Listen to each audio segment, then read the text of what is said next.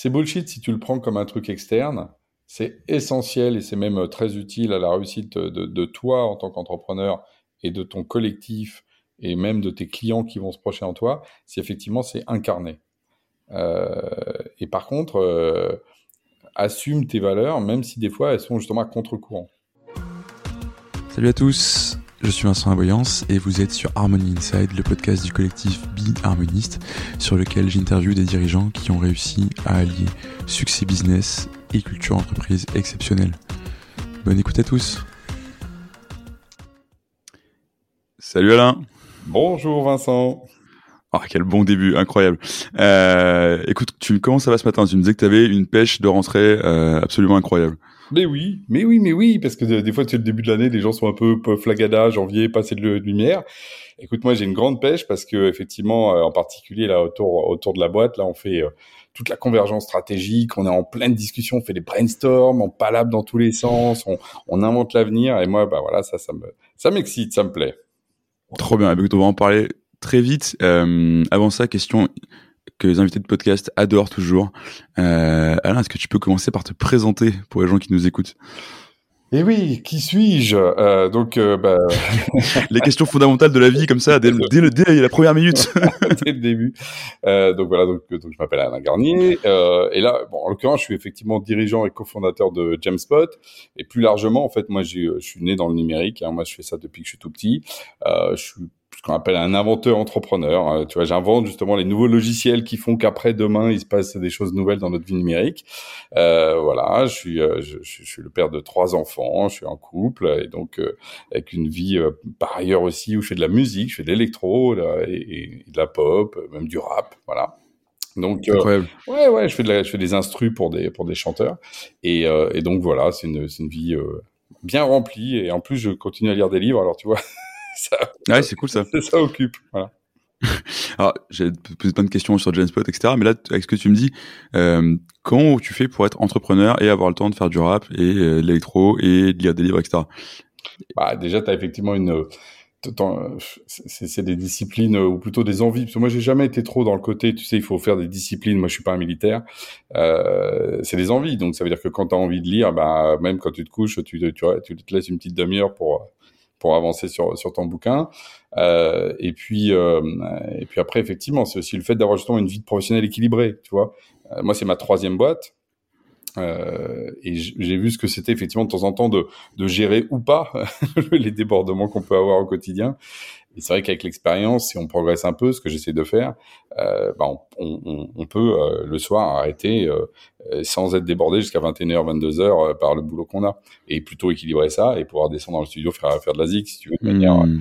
Parce qu'on a envie de le faire. Tu vois, c'est plutôt ça le, le, la recette, une espèce d'équilibre et d'apprendre justement à pas être débordé parce que parce que le temps réel, parce que les autres, parce que les injonctions, parce que sont sur moi, parce que parce que toutes les bonnes raisons qu'on a justement de, de faire ça.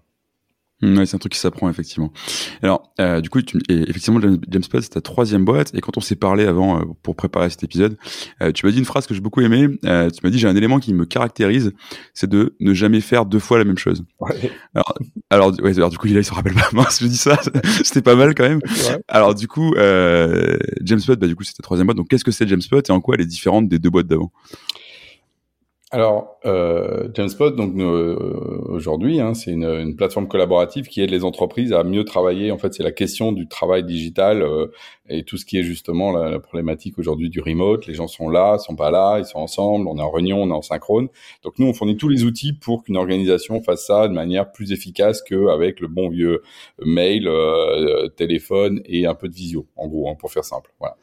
Donc on va retrouver euh, les documents partagés, on va retrouver les projets visuels, où tu sais, tu déplaces des cartes, -hmm. les gens comprennent. On va trouver tout ce qui est, euh, on trouve dans les réseaux sociaux, tu sais, tu fais des petits likes, des petits machins, des mentions. Ad Vincent, au fait, notre podcast, euh, c'est bien à 10 heures, et que tu réponds petit pouce, oui, voilà, toi, tchac, tchac, mm -hmm. voilà, avec le mobile. Bon, voilà, c'est tout ça qu'on propose aux boîtes, et en, en l'adaptant à leur, à leur contexte. Donc ça, c'est Genspot. Et en quoi c'est totalement différent de ce que j'ai fait avant? Alors, tu vois, il y a, y a plusieurs axes, il y en a qui se voient, d'autres qui se voient moins. Bah, par exemple, sur l'axe de ce que je fais, euh, ce que j'avais fait avant, c'était plutôt justement euh, ce qu'on appelait de l'intelligence artificielle. Je, je, historiquement, moi, j'ai travaillé sur le, les machines qui essaient de comprendre le langage humain. C'est mon truc, moi, qui me faisait triper.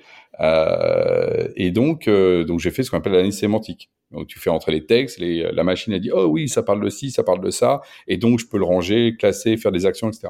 Donc très machine centrique, algorithme centrique, IA quoi.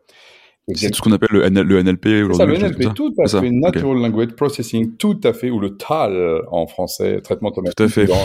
non, mais non, tout à fait, mais je vois que tu connais bien. Et, et donc voilà, j'ai même été président de l'association des professionnels des industries de la langue, monsieur. Attention. Ah oui, tout à fait. Oh, ça, voilà. Oh. Non, mais c'était c'était hyper intéressant parce que j'avais regroupé à l'époque le secteur, parce que moi j'aime bien euh, justement regrouper mes, mes compétiteurs, parce que je trouve qu'on est souvent dans le même dans le même bateau. Et donc ça, c'était l'histoire 1. Et l'histoire 2, j'ai dit, bah, quand on a lancé Genspot, j'ai dit, voilà, stop, trop de machines. Maintenant, il faut mettre l'humain au cœur du système d'information. Et donc 2005, Genspot, c'est 100% centré sur le human. Et donc on part sur ce qu'on a appelé plus tard les réseaux sociaux, les réseaux sociaux d'entreprise. Hmm. Donc nous, on a remis l'humain comme étant le vecteur essentiel. On commence par l'humain, et donc on n'a pas un contenu qui est produit par une machine qu'on analyse par une machine pour produire. Euh, bah, c'est l'effet Matrix, tu vois. Les machines utilisent l'humain. voilà, Google étant effectivement une Matrix très clairement. Et donc, c'est plutôt l'inverse. Donc, je faisais du Google, on va dire, dans les années 2000. Et là, donc, je suis plutôt dans les réseaux sociaux. Euh, et donc, l'humain est mis d'abord. Donc, tu vois, ça, c'est, c'est, un truc qui est juste, euh, tu changes ton mental intégralement, si tu veux, tu vois. Et ça, c'est ça, moi, c'est ça que j'aime faire. Et en parallèle, autre truc. Première boîte, full stack Microsoft, en termes de techno, parce que moi, je suis, je suis, mhm. un technophile. Ma deuxième boîte, Eva L'Image, full stack euh, Java. Ma troisième okay. Genspot, full stack, qui est celle à l'époque qui se fait euh, JavaScript, PHP. Donc, tu vois, j'ai changé 100% de techno. Ça aussi, tu vois, quand tu hmm. c'est pas juste, oh, moi, j'ai très bien faire ma techno, donc euh, tu comprends, et hop, je repars avec une nouvelle boîte et je, je reprends mes habitudes. Non, non, j'ai tout changé. Donc voilà, donc ça, c'est effectivement quelque chose qui me caractérise et qui, bon, voilà, qui, qui c'est pareil, c'est vraiment parce que je suis comme ça. C'est pas, tu vois, je me force pas hein, pour le coup. Hein. C'est même, d'ailleurs, je me hmm. force des fois à faire le contraire. C'est vrai Ben oui, parce que par exemple, regarde, un produit, tu le lances, un nouveau produit, il est super. En fait, les gens mettent deux ans à le comprendre, si tu veux. Donc, si au bout hmm. de deux webinaires, t'arrêtes en disant, oh, ils ont pas compris, bah, t'as pas compris qu'en fait, il fallait juste qu'ils prennent du temps. Donc, à un moment donné, tu es obligé de rentrer dans une phase de répétition de ce que tu dis. Euh, et donc là, là, je vais contre ma nature, tu vois. Euh, quand et là, comment tu sais que dans la, que t'es que tu as raison, entre guillemets, parce que tu peux te dire aussi, bah ça marche pas. Euh, ah, mais parce que c'est la différence entre persévérer et s'entêter. Hmm. Tu vois, c'est par exemple, tu as les produits, moi j'ai les produits que j'ai sortis, euh, tu vois, je parle de deux ans, j'exagère un peu, mais au bout d'un an, tu commences à sentir que le truc il part. Si au bout d'un an, le truc ça marche pas, tu fais une itération, tu redonnes six mois, si tu fais une itération, tu redonnes trois mois, ça marche toujours pas, tu dis, tu sais quoi, et ben on arrête. Voilà. Tu vois, moi justement, alors pour le coup, c'est bien justement, euh, moi je, c'est jamais simple, hein, il n'y a pas de, de, de, trouver le. Mais entre s'entêter et, et, persévérer. C'est toujours difficile, quoi. Surtout entrepreneuriat. Oui, mais après, euh, si tu veux, de la même façon qu'un artiste, euh, tu vois, je considère que dans le domaine artistique, on peut s'entêter toute une vie, c'est pas très grave. Et puis c'est tes enfants, tes petits enfants qui à la postérité ils diront, oh là là, papy, qu'est-ce qu'il faisait des beaux, euh, des beaux tableaux. Bon, d'accord. Euh, dans le domaine industriel, euh, c'est pas, c'est, c'est, hein, voilà, hein, bon, on a rarement vu, si tu veux, un mec qui avait inventé un truc de dingue, une machine qu'on découvre 90 ans plus tard. Non, les artefacts industriels sont des artefacts dans le monde de, de, de ta vie peut-être aussi, euh, moi, ce qui me correspond euh, bien aussi, donc en tout cas sur la paix numérique. Et donc le juge de paix, il est plutôt euh, en permanence, tu vois. Il y a pas de, t'es pas obligé d'attendre de mourir pour savoir si t'avais raison. Mhm, complètement. Et alors justement, le, le fait de, de passer d'un mindset hyper tech, un produit, etc. Ce que tu disais au début sur, ton, sur tes anciennes boîtes, à quelque chose où tu mets l'humain au centre. Est-ce que ça change aussi ta manière d'entreprendre, ta manière d'envisager ton entreprise, tu vois, qui peut-être avant pouvait être un côté en gros, c'est on, produit un super produit, on le vend, et aujourd'hui, on est une organisation avec des humains dedans. C'est possible, euh, c'est possible parce que je pense qu'on est toujours influencé par son contexte. Et donc, à force d'effectivement d'être centré sur la question de l'humain, effectivement, on le met peut-être plus. Mais tu vois, j'ai pas l'impression d'être euh, d'être euh, devenu, par exemple, tu vois, pour dire les choses un peu de manière caricaturale, un entrepreneur quote humain euh, à partir du moment où j'ai lancé Genspot. Et avant, j'étais une machine, si tu veux. Oui, bien sûr. Donc, euh, c'est c'est pour le coup, ça s'est fait peut-être de manière plus subtile et peut-être plus dans dans mon travail personnel sur la question de c'est quoi ta place en tant que en tant que manager, créateur, dirigeant euh, quel type d'organisation tu veux structurer aussi, tu vois? Mais ça, c'est plutôt des, des, des, travaux annexes. que je les ai moins hmm. découverts en lisant les réseaux sociaux, qui sont aussi euh, assez, assez basiques dans leur rapport euh, à l'humain, justement, je trouve encore aujourd'hui, versus la complexité de ce qui est des vrais gens avec lesquels tu es en interaction tous les jours, tu vois. Donc, euh, je, je, ça a joué, mais c'est pas essentiel, je pense, dans, mon, dans ma trajectoire. Je crois pas. Mais, mais, mais à l'inverse, ce que tu dis, c'est que il y a quand même une trajectoire. Enfin, tu as fait des apprentissages, cette question de comment tu vois mm. l'humain, l'interaction avec les gens. Euh, J'imagine la, manière un peu systémique de, dont tu peux voir une entreprise. Euh, alors justement, c'est quoi tes grands euh, tes grands apprentissages ou même plus simplement t'en es où en ce moment quoi? C'est quoi mm. aujourd'hui ta vision de boîte euh? C'est plutôt ça. Moi, je, effectivement, j'ai des grands apprentissages, mais surtout, moi, je suis toujours sur l'action de la trajectoire. Euh, ce qui m'intéresse, c'est demain. Euh, après, euh, à un moment donné, de faire. Un... Par contre, je regarde toujours le passé. Moi, non, je ne suis pas du tout un regretteur d'hier. Mais par contre, le passé, c'est vu que je suis aussi un peu euh, scientifique, euh, c'est la trajectoire au sens où tu peux regarder la courbe, si tu. Tu vois si ça monte, si ça baisse, et donc à partir de là, tu peux aussi prendre des décisions sur une espèce d'évolution. Et, le, temps te permet de sortir justement de ton bon, de ton temps présent. Alors, ouais, je, dirais que tu vois, moi, c'est beaucoup de questions autour de. Bon, déjà. Euh, comment est-ce qu'on crée des îlots euh, au sein d'une société? C'est-à-dire que tu, euh, tu, tu, tu, fabriques un espace dans lequel tu as ta propre gouvernance, tes propres valeurs, qui reste compatible avec la société, mais dans lequel tu vas créer une petite bulle de, de, de, de plaisir et de bonheur euh, collectif. Alors, pour, être, juste pour être là, quand tu dis euh, des îlots dans la société, tu parles la société de la société, large. La, la, société au sens large, pas de ton entreprise. Non, non, pas, dans, pas dans l'entreprise. Euh, même si dans l'entreprise, après, tu as un effet justement euh, tout à fait euh, similaire. C'est fractal. Hein. C'est-à-dire qu'après, tu as la société, mmh. par exemple, le monde, euh, l'Europe, la France, on voit bien ça. Tu as la famille qui s'inscrit là-dedans, par exemple, en tant que, que mais la famille locale ou la famille de tous tes ascendants. Toi, déjà, par exemple, là, tu vois, tu as deux niveaux qu'on qu qu vit tous. Et après, la société qui arrive et qui te dit ouais non mais attends ça c'est bien ça c'est mal ça c'est comme ça ça c'est bien vu ça c'est mal vu. Euh, et à l'intérieur de ça tu construis toi ta trajectoire. Donc ça déjà c'est un premier truc c'est de comprendre ça et de pas penser qu'on est fusionnel si tu veux tu vois. C'est-à-dire de bien savoir qu'est-ce qui n'est pas dans la société comme tu veux les combats que tu veux mener ceux que tu ne mènes pas euh, en considérant qu'ils font partie de, de, ton histoire. Ça c'est un premier truc. Après c'est toute la question euh, un deuxième aussi du sens. Pourquoi tu fais tes trucs? Et moi je pense que plus euh, plus on va vers cette euh, truc essentiel de pourquoi est-ce qu'on est effectivement là sur Terre, pourquoi est-ce qu'on est là à, s'emmerder, à faire des trucs, et pourquoi on se lève le matin? Et comme je dis souvent, qu'on n'est pas des singes qui restons sur un arbre à attendre que les fruits soient là, parce que dans ces cas-là, on, serait pas embêté. Hein. Enfin, tu vois, on, a plein d'endroits où on pourrait vivre en, mangeant les fruits qui poussent sur les arbres. Pourquoi est-ce qu'on va au-delà? Et je pense ça, il faut le comprendre, sinon on est une espèce de bête qui dévaste et qui sait pas pourquoi, tu vois. Et donc, euh, qui. Et puis le troisième truc, c'est le rapport aux autres. Donc, comment est-ce que dans les interactions euh, on arrive à, à, justement embarquer un collectif euh, sans être autoritaire, euh, de manière non violente, mais pas manipulatoire non plus. Euh, c'est quoi cette, cette façon d'être? Ou aussi, tu peux faire grandir les autres. Parce que tu vois, tu peux, on a on a parlé à un moment donné, euh, juste en off, euh, avant de démarrer, des enfants, hein, mmh, Tout à fait. Bah effectivement, la question de faire grandir les enfants, euh, moi, j'ai toujours eu cette volonté de faire grandir les autres aussi. C'est-à-dire que moi, je ne me satisfais pas. J'ai toujours fait des trucs en collectif, tu vois, par exemple. Euh, et donc, la question de, de quel collectif tu veux faire et comment les autres grandissent avec toi, pour moi, c'est aussi une question essentielle. Moi, je prends beaucoup de plaisir à voir d'autres qui progressent. Tu vois, c'est pas, euh, c'est pas, c'est pas le cas de tout le monde. Hein. Il y a des gens qui, au contraire, prennent du plaisir à être toujours les dominants et euh, ils, ils supportent pas. On voit souvent ça chez les politiques d'ailleurs, euh, quelqu'un qui les dépasse. Tu vois. Euh, mmh. Moi, quelqu'un qui me dépasse, euh, je me dis, bah voilà, des belles trajectoires. Euh, enfin, tu vois, c'est plutôt, je regarde plutôt ça. Voilà. Donc, tu vois, c'est, je dirais, c'est au moins ces trois trucs-là, en évitant au maximum les, les problèmes. Donc, je suis très hédoniste. Donc, c'est une, une, recherche du plaisir, euh, mais pas un plaisir, bah, justement. Tu reviens au why, pas un plaisir vain. Tu vois, un plaisir complètement, oui. qui, qui, voilà. Bah, justement, ces trois éléments que tu as décrits, euh, le sens, le why, justement, euh, le fait d'avoir en gros un, terrain de jeu, un îlot euh, avec qui est déterminé par, enfin défini par tes valeurs, et le fait d'avoir ce groupe d'humains qui va avoir ce, ces interactions propres, en fait, as assez bien décrit ce que c'est qu'une culture entreprise, finalement.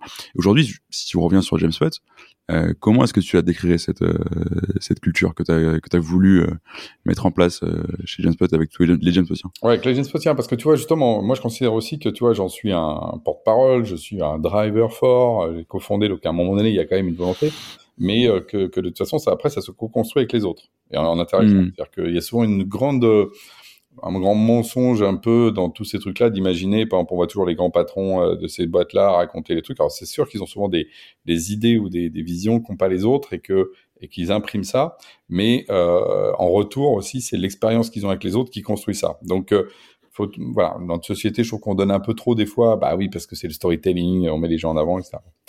Euh, mais tu vois, ça, ça fait partie de la culture de l'entreprise déjà, tu vois. C'est-à-dire, le collectif euh, est, est, plus fort, l'individualité c'est important, mais il faut pas se rester focalisé là-dessus. Il y a, euh, je veux dire, les sauveurs, c'est bon pour les, les, livres pour les enfants. Bon. Ensuite, le, la culture euh, Spotienne, elle est vraiment basée aussi sur la question du temps long, c'est-à-dire qu'on s'inscrit dans le temps. Euh, et dans lequel on va essayer justement en permanence euh, d'affronter euh, les faits de manière la plus directe possible, en étant le plus transparent, passer les infos, et en même temps de garder l'espoir de ce qu'on fait, tu vois justement, parce que sinon ça peut être désespérant des fois. Ah bah le produit n'a pas marché, on arrête, on était mauvais, voilà. non, voilà, c'est donc c'est une culture du progrès. Et le progrès, c'est faire, refaire, euh, mesurer, euh, essayer. C'est une culture aussi du baroque, c'est-à-dire qu'on essaye des choses. C'est pas, euh, on n'a pas une espèce de, tu vois, on, on, fait un plan, mais le plan à chaque fois, on se dit, euh, il y a des petites choses qui poussent, il faut regarder ce qui pousse, tu vois, et non pas, euh, nous c'est notre plan, ça pousse, on coupe. Tu vois, c'est aussi une, mm -hmm. un truc très organique. Après, c'est l'idée aussi de, dans les dans les vraies valeurs aussi de, de Genspot, d'avoir des gens très autonomes, c'est-à-dire de, de plus en plus autonomiser les gens. Euh, là, on a mis en place plein, plein de, de, de, de moyens pour ça. Euh, et, et, tout ça, encore une fois, dans cette logique de essayer de prendre du plaisir. Ça, voilà, le fameux être, être au sérieux, mais sans se prendre au sérieux trop. Euh, rester humble, quoi, parce que notre société, alors en plus sur le numérique, moi je trouve qu'il y a une espèce de melon qui est en train d'arriver sur le numérique, qui est, bah, qui est normal parce que oh, le numérique, moi, tu, tu vois, c'est longtemps que je dis que ça va être super et que ça va être au centre du monde. Bon, voilà, ça l'est, mais quand c'est au centre du monde, évidemment, les gens se prennent au centre du monde vraiment. Alors en fait, mm. euh, c'est au centre du monde, mais les gens ils devraient euh, avoir un peu moins de melon, tu vois. Donc euh, voilà. Genre, en tout cas, ça c'est voilà, tu vois, dans ma culture. Non, mais disons que disons que c'est, disons que c'est un outil. Et que tu, enfin, le moment où ça devient la, la tech pour la tech, il y a un truc qui va pas, quoi. La tech pour la tech, mais aussi une espèce d'arrogance. C'est que maintenant que c'est, tu sais, c'est comme tu sais, on, a, on, on, le voit toujours chez les autres. Euh, la, la, la, domination, par exemple, des financiers sur le monde a été d'une arrogance incroyable. Oui, complètement. Elle est assez détestable. Mmh. Ça, ça, fait pas des financiers les méchants. Ça fait juste qu'à un moment donné, ils sont devenus détestables parce qu'ils se pensaient au-dessus du monde. Parce qu'effectivement, ils avaient une autorité au-dessus du monde. Et c'est vrai. Mmh. les financiers avaient plus de poids que des diplomates, euh, que les artistes, que les scientifiques, etc. Et moi, je suis très, très, très égalitaire. C'est-à-dire que moi, je considère qu'une société équilibré, c'est justement pas un truc dans lequel un corps, quel qu'il soit, prend l'ascendant sur les autres. Et donc euh, là, en ce moment, bah voilà, c'est les gens du numérique qui prennent l'ascendant sur le reste du monde, et donc euh, après, bah, ils deviennent des gougnafiers comme les autres. Mais c'est pas ça, ce n'est pas pour me plaire, tu vois. Et pourtant, quand je dis ça, je veux pas non plus revenir comme dans les années 90 où les informaticiens, on appelait ça comme ça, on était des on était des plombiers. Quand tu disais, moi par exemple, j'ai fait l'école d'ingénieur, euh, je disais moi je veux faire de l'informatique. À l'époque, on m'a regardé en disant ah ouais, à mon pauvre. C'est-à-dire que t'as vraiment pas d'ambition, quoi. D'accord. Ouais. Tu vois? Et oui, mais non, il faut se rappeler de ça. Ouais, bien sûr. Que, euh, mais à l'époque, t'étais informaticien slash webmaster, c'était à peu près ce que ouais, tu pouvais faire. Encore, là, t'es déjà dans les années web, déjà. Mais avant. Ah, je suis jeune, hein. Qu'est-ce que tu veux? Encore pire. Avant, avant, c'était tes plombiers parce que le truc marche jamais. Tu mets la disquette, c'est un truc qui ressemble à rien. Enfin, tu vois. Donc, euh, et dès qu'il y a eu le web, déjà, il a commencé à y avoir un peu de, de trucs un petit peu plus, euh, un peu plus, justement. D'ailleurs, les gens de la com sont venus sur le web, tu vois, par exemple. Hmm. Et donc, il y a déjà eu une première étape. Maintenant, il n'y a même plus besoin d'en parler. Le numérique est partout, il structure le monde entier. Euh, mais, mais justement, euh, c'est la phrase que, que répète souvent, moi je suis pas très super-héros, mais, mais par contre, c'est justement, c'est la culture de notre société aujourd'hui aussi. Euh, des grands pouvoirs impliquent des grandes responsabilités. Ah voilà, celle-là tu as entendu 20 fois. Bon, voilà. Et ben, ah bah, c'est Spider-Man, voilà. Voilà. Enfin, Oncle, Oncle Ben, plus, plus précisément. Et donc, et donc euh, on est là-dedans. Le numérique aujourd'hui, moi je pense, a des grands pouvoirs, donc devrait avoir plus de responsabilités Hmm. que de show-off, que de... Euh, et on le voit avec euh, bah, les dérives des Mark Zuckerberg et autres qui sont devenus des démiurges, euh, qui sont devenus euh, détestables par cette raison-là. Et, et, donc, euh, voilà. Ok. Et alors, justement, tu as, as, une culture qui, bon, on va, on va revenir dessus, mais qui, de ce que j'entends, euh, t'as aussi conduit à faire des, euh, des choix de développement de ta société, puisque tu es sur une boîte qui est bootstrappée, on va, on va en reparler. Euh, mais avant ça, justement, tu vois, on, on, parlait de le faire avec les James Potiens. Toi, on sent qu'il y a des convictions personnelles fortes dans ta culture d'entreprise. Comment tu fais pour euh, t'assurer que ton équipe est alignée autour de ça et pour les maintenir alignés dans le temps avec une boîte qui se développe et où tu recrutes? C'est un, un, sujet permanent. C'est à la fois le sujet d'assumer de, de, que tu as une culture d'entreprise particulière et que donc les gens qui viennent, tu leur mets ça dans les mains, et c'est pas euh, au départ c'est pas si discutable que ça. Quand tu rentres dans la famille, tu ne tu n'es pas là pour justement remettre tout en, cause. Justement, tu as l'humilité que quand tu rentres dans une, une histoire, une équipe, c'est plutôt ça ressemble plutôt à une équipe de sport, hein, une entreprise. Euh, et, euh, et, donc tu remets pas tout en cause, tu vois. Même si tu, tu ressembles à une petite star vue de loin.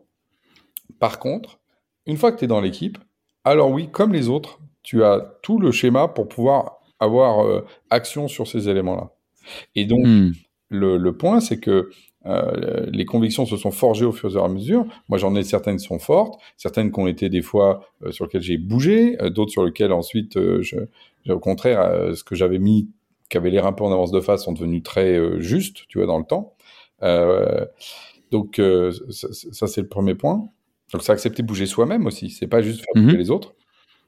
Puis la deuxième chose, c'est d'accepter que justement, on n'est pas dans un. Euh, moi, j'ai pas de problème quand les gens, on n'est pas en accord complet.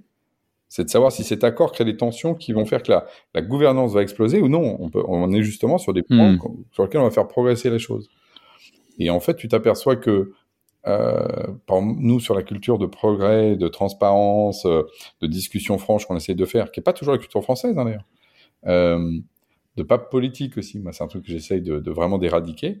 Euh, bah, tu as quand même une majorité de gens qui sont d'accord. Puis après, ceux qui sont pas d'accord, il y en a qui sont pas d'accord, mais ça se voit pas trop parce qu'ils jouent le jeu. Il y en a certains qui sont vraiment pas d'accord. Et de temps en temps, vaut mieux effectivement euh, se, être d'accord de notre désaccord et se séparer. Ne pas rester à vivre ensemble mmh. si on n'est pas d'accord.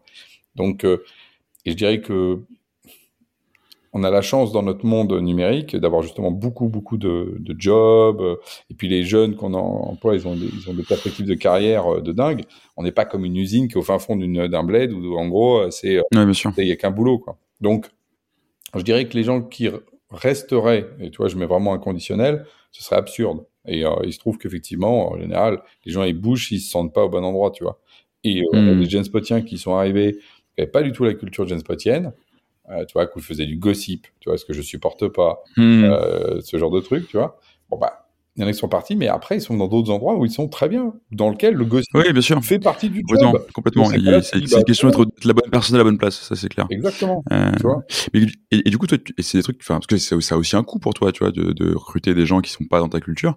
Euh, Est-ce que tu as mis un, en, en, place des, des, choses qui te permettent justement bah, d'éviter ces recrutements de gens qui sont pas du tout dans. Euh... Tu essayes au maximum, mais tu sais, le recrutement, c'est tellement compliqué. Aujourd'hui, le problème euh, en, en, en France, hein, parce que nous, on est, on est principalement recrutés en France. Mais c'est vrai partout dans le monde aujourd'hui, dans le monde occidental et sur le numérique. Il y a une pénurie de talent, comme on dit. Voilà. Mhm. Euh, donc, euh, à partir de là, le recrutement, il est compliqué. Ensuite, euh, tu, justement, tu adaptes ton, ton, ton filtre par rapport à ça et c'est plutôt ton taux de croissance qui crée ce problème-là. Plus tu as un taux de important, plus tu es obligé de recruter vite, et là, tu peux faire plus d'erreurs. Et c'est pour ça que d'ailleurs, dans les startups hyper financées, ce qui se passe, ils disent on va recruter 500 personnes. En fait, quand tu regardes, ils vont recruter euh, euh, 600, ils vont en virer 300. Quoi. C'est la hmm. vérité qu'ils vont faire. Ça crée beaucoup de dégâts humains. C'est pour ça que moi, l'hypercroissance, je m'en méfie vraiment. La forte croissance, je trouve ça très positif. L'hypercroissance, bah, je pense que ça crée des dégâts dans les entreprises. Bon, voilà. Donc, euh, donc nous, on n'est pas là-dedans. Tu me dis bootstrap. Tout à l'heure, tu as dit j'ai choisi ça, machin. Bah, ça en fait partie, si tu veux, tu vois. Moi, je sais quels dégâts je mettrai en place mécaniquement si demain je levais euh, 50 millions. C'est-à-dire que, par exemple, par rapport à ce que tu viens de dire, je serais obligé de recruter comme un dingue, sachant que je suis viré comme un dingue et que ça fait partie du truc. Et que tu es obligé de beaucoup plus resserrer. Euh, euh, le, le, fait que bah, les gens ils rentrent dans la case, point, et s'y rentrent pas, dead. Voilà. Donc, hmm. l'hypercroissance, c'est aussi euh, moins d'intelligence collective pour moi. Tu vois? Et ce qui est hyper intéressant, c'est quand on regarde les boîtes d'hypercroissance, on, a, on, montre toujours des trucs avec plein de gens, on se dit, ouais, ils sont hyper nombreux, donc ils sont hyper intelligents ensemble. En fait, c'est pas vrai. Quand les boîtes passent de 50, 100 personnes à 500 personnes en recrutant comme des fous, c'est qu'au contraire, il y a un plan qui est tout défini. Tous les gens qui arrivent en dessous sont dans la petite case qui va bien. Donc, euh, y a, y a, pour moi, il y a vraiment un mensonge là-dessus, c'est que quand on arrive dans ces moments d'hypercroissance, on est là pour l'exécution. Alors, par contre, oui, c'est ça pour le coup, c'est sûr. mais, tu peux, je, pense que tu peux. Welcome to the jungle, tu vois, si on veut être un peu, hmm. euh, tu vois. Euh, Welcome to the Jungle te dit, regarde, tu es dans un endroit super avec une boîte où justement tu as plein d'opportunités. Non, tu as une case. Et si tu remplis cette case, tu seras monté à la case d'en dessus. Et en fait, ce qui se passe, c'est qu'on est justement dans un modèle très ancien d'entreprise dans ces hypercroissances avec par contre un gros smile, des t-shirts, etc., euh, des bons salaires, qui, évidemment, euh, ça fait pas de mal. Euh, mais je dis aux jeunes qui rentrent là-dedans, ne vous trompez pas. Vous allez apprendre beaucoup parce que finalement, on apprend aussi quand on est dans une case. Il y a pas de, j'ai pas de sujet là-dessus. Hein. Mais n'imaginez pas cette espèce de, de, monde un peu idyllique parce que c'est pas ça qui va se passer justement. Tu vois, il y y a un hiatus pour moi dans notre monde là-dessus très très net. Mmh, Tu vois le point ouais, ouais, c'est- c'est- je, je vois ce que tu veux dire. Après, c'est peut-être parce que tu les, je, je les côtoie aussi pas mal et que je suis un peu idéaliste. Euh, alors, je suis désolé, non, c'est pas, un podcast de débat, hein, mais je, je tente quand même ma chance. Euh. Et t'as- bien compris que j'aime le débat, donc euh, Bah ouais, j'ai bien compris. Euh, mais après, c'est aussi genre, est-ce que cette case, t'es capable de la définir correctement? Est-ce que t'as été capable de définir ta culture et tes valeurs correctement? En gros, si tu veux, pour moi, il y a un souci d'honnêteté euh, et d'être capable de dire si tu viens, c'est ça que tu vas trouver. Mais ça se trouve, t'es la bonne personne pour ça aussi. Pour ça aussi, tu vois. Il y a des gens qui sont très bons pour exécuter, comme tu disais, qu'il y a des gens qui, qui aiment le gossip, il y a des gens qui sont très bons dans ces environnements-là où il faut exécuter à balle, etc. Euh, ils vont être bien dedans. Pour moi, la question, c'est euh, il faut réduire la symétrie d'information. Et ta culture te sert justement à ça. C'est tu viens, l'en- l'environnement va être comme ça, et après, ce que tu vas faire, c'est ça. Et notre, but dans cette hypercroissance, c'est ça. Moi, j'entends très bien la levée de fonds, tu vois, par exemple, avec des boîtes comme euh, Open Classroom que j'ai eu sur ce podcast. eux, ils veulent des, scaler pour scaler leur impact, quoi. Ok, bah, je l'entends très très bien, tu vois. Et du coup, ils lèvent des centaines de millions euh, parce que c'est le moyen d'aller euh, rendre l'éducation accessible, qui est leur mission partout, quoi. Euh, et voilà, après, je sais, tu, tu vas me dire, oui, mais c'est facile de prendre une boîte à mission, etc. Mais voilà, Non, pour non, moi, c'est aussi des cas où ce modèle se défend, Non, c'est pas ça. Mon, mon point, tu vois, justement, le point de débat, c'est de dire, et je suis complètement d'accord avec toi, tu dis, il faut réduire la symétrie d'information. Ce que je dis juste, c'est que quand tu regardes ce qui est raconté sur Welcome to the Jungle, qui est le, oh, j'ai rien contre eux, hein, c'est juste parce que c'est justement le truc emblématique. euh, Oui, bah, c'est, bah, bah, une page de pub pour les, pour Voilà. quoi. Enfin, Ce qui est raconté sur ces boîtes en hyperscale, c'est pas ce que tu viens de dire. hmm. C'est-à-dire, c'est pas, écoute, on a une super culture d'entreprise et on attend des gens pour exécuter dans la bonne petite case. Si t'es dans la bonne petite case, ça va être bien. C'est pas vraiment ce qu'on dit. On raconte le storytelling de l'histoire générale. Oui. Et Je oui. Et voilà. Et donc, euh, et par contre, voilà, c'est, c'est, c'est juste mon point, tu vois. Voilà. Hmm. Je dis, Ce que j'entends, ouais. euh, voilà. Après, euh, euh, c'est pas, c'est, c'est, par contre, ce qui est très fort dans ces boîtes-là, c'est que, comme tu dis, elles savent construire les conditions à un moment donné, bon, déjà d'un market fit qui marche, et puis ensuite, justement, d'une culture qui est capable de scaler, euh, y compris, justement, après, avec, avec, Hmm. et, ça- et ça, c'est, c'est un, un job qui est quand même pas si simple que ça, effectivement. Moi, de toute façon, j'ai grand respect pour ça. Non, mais là, on était, tu sais, sur. Tu, tu parlais d'être à la bonne place, tu parlais d'être euh, Mm. l'information, etc. Je dis juste que dans notre société aujourd'hui, et on est parti de l'arrogance numérique, euh, si l'ubris numérique aujourd'hui euh, fait, fait, fait beaucoup croire que ces boîtes-là sont le nirvana du bonheur pour les gens. Je dis attention. Bien sûr, bien sûr, bien sûr. pas ça qui se passe. En fait, on est sur une armée qui se déploie. Si vous aimez être dans l'armée, allez dans ces boîtes-là. Par contre, d'ailleurs, la Mm. preuve, c'est tellement bien dans l'armée qu'on te met un t-shirt qui est le même, comme quand tu es dans l'armée, on te met un uniforme. C'est marrant. Ça, je suis quand tu commences à comparer, tu t'aperçois que c'est assez. euh, Et on montre justement qu'on est fort. Les Russes sont plus forts que les Américains ou l'inverse parce qu'ils ont plus de divisions. Pareil, on montre qu'on est 1000, on en recrute 2000, nous, tu vois. Donc, quand on est dans une logique de soldats. Et ce que je dis aux, aux- aux jeunes, si tu es un soldat, va dans une boîte hyper croissance. Si tu t'es pas un soldat, t'es pas forcément l'endroit où tu seras mieux. C'est ça mon point. tu vois, voilà. Ouais, c'est ce que, ce que j'entends et que je partage, ouais, effectivement. Oui, oui, complètement, complètement d'accord avec toi euh, là-dessus. On est sur des points qui sont compatibles, en fait, je crois. Oui, c'est-à-dire que c'est que tu peux être un soldat et aimer ça, entre guillemets, quoi. Mais Sur ces évidemment. boîtes-là, parce, que- Et parce moi, que ce j'ai que tu plein de fais, c'est potes. Moi, j'ai pas fait l'armée à l'époque. Tu sais, j'aurais dû faire l'armée. Alors, moi non plus, mais, Et j'ai des potes qui l'ont fait. Et qui, il y en a certains, euh, je ne, je tairai leur nom, qui m'ont dit, oh là là, mais en fait, j'aimais bien. On, on me donne des ordres. J'ai pas à réfléchir. Je me lève le matin. On me dit, tu fais ci, tu fais ça. Oh là là, ça m'a fait un bien fou. Donc oui, je veux dire, il faut le, le, le, le modèle, il est aussi de euh, de charge mentale. Euh, Quand tu es un soldat, tu as aussi ta charge mentale qui est totalement diminuée. Hmm. Hmm. Complètement. Et justement, si on revient sur ce que c'est être euh, entrepreneur, juste avant, tu parlais de politique, tu parlais de gouvernance et tu parlais d'alignement. Euh, alors effectivement, il y a des gens qui peuvent partir ailleurs et c'est bien, etc. Enfin, ils seront ils seront mieux ailleurs, notamment quand c'est salarié. Euh, Il y a un autre truc, c'est que toi, tu as créé Jamespot avec deux autres associés, si je me trompe pas. Ça fait 17 ans, depuis 2005. Euh, et là, pour le coup, la question de l'alignement, euh, elle est encore entre guillemets plus clé quoi. Donc comment on fait pour rester aligné avec ses associés aussi longtemps Sachant que c'est ta troisième boîte, tu vois, vous êtes plus vraiment des potes d'école qui ont créé un truc C'est dans un garage. Mais tu sais euh, que c'est encore pire que ça, parce que tu sais que euh, mon euh, Mathieu, par exemple, qui est le, qui est, le, qui aujourd'hui qui s'occupe de, de la partie CSM, donc la partie relation client, euh, en fait, j'ai recruté comme directeur commercial dans ma première boîte. Et Paul, Ok. le CTO, était euh, un, un pote euh, de- d'école d'ingé. mais qui est revenu dans ma première boîte après en pompier quand j'avais un, j'ai eu un problème avec un CTO, et donc il est venu en pompier, euh, voilà. Donc après on a monté ensemble la deuxième, parce qu'ils étaient donc pas associés de la première, hein, c'était déjà compris, de la deuxième, et là on a monté ensemble la troisième. Donc c'est pire que 17 ans, tu vois. Voilà. Euh, et après comment on fait pour rester aligné? Bah ouais, c'est c'est c'est comme un couple, hein, tu sais, euh, les, les, les, histoires, c'est c'est qu'il faut en même temps effectivement pas trop diverger dans sa vie perso, c'est-à-dire de, mhm. justement dans ses aspirations, et que quand ça dit, euh, voilà, en deux, avoir en confiance, euh, mais ça, le temps crée de la confiance aussi, parce que tu vois, on est dans un modèle, euh, voilà, ça fait quand même 30 ans qu'on travaille ensemble, et en gros, on n'a jamais eu de, tra de Trafalgar entre nous. Hmm. Parce qu'en plus, je pense que, alors, c'est un truc qui nous caractérise tous les trois, c'est ça. C'est-à-dire que tu vois, euh, euh, les coups de couteau dans le dos, c'est pas notre truc. Enfin, tu vois, on est, on est, on a plein de défauts. Tu vois, moi j'en ai plein, mais c'est pas celui-là. Moi, je, je, tu vois, il y a des gens qui, qui, construisent leur carrière comme ça, tu vois. Euh, voilà. Et donc là, tous les trois, on est plutôt des, ce qu'on appelle des gentils, tu vois. Je le dis comme ça, et euh, c'est un truc sur lequel faire attention. Parce que quand tu es gentil aujourd'hui, ah putain, il doit être un peu là, bon. Mais moi, j'assume, tu vois, j'assume. Et en gros, au bout d'un moment, tu vois, tu t'aperçois que tu survis largement plus que les méchants. Euh, dans, dans, un monde. Je, je, fais partie des tenants, de cette théorie aussi, mais c'est difficile à, euh, à, défendre. Gentil ne veut pas dire bisounours, c'est-à-dire que par exemple, tu vois quelqu'un, voilà, tu lui dis, écoute, toi, tu m'as, là, tu m'as bien eu, et je suis pas content de ce que tu m'as fait. Moi, souvent sur le téléphone, je lui dis, écoute, là, tu vois, tu me l'as fait à l'envers. Moi, je suis pas très content. Mais t'inquiète, on va pas se quitter pour autant, on est sur la même terre. Les gens, ça les surprend, ça, tu vois, parce que justement, moi, je, je suis pas, euh, je suis plutôt comme ça. Euh, ça veut pas me dire pardonner, voilà. Et donc, nous, déjà, on a ça ensemble. Deux, c'est qu'après, il faut accepter des relâchements. Et puis, il y a des moments de tension. Faut accepter qu'il y a des moments de tension.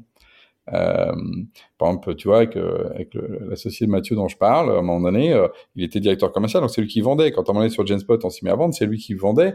en fait, ça le faisait pas.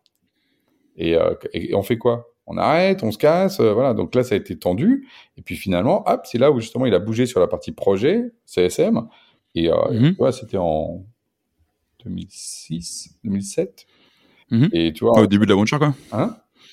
Encore au début de l'aventure. Ouais, au début de l'aventure, ouais, tu vois. Hmm. Et donc là, tu as tout ton plan, tu vois, voilà. Et en fait, clac, et après, on s'est rééquilibré à partir de 2008. Alors, ça a pris un an, tu vois, ça se fait pas tout. Genre, faut, faut prendre des fois du temps, tu vois. Faut pas être pressé, tu vois.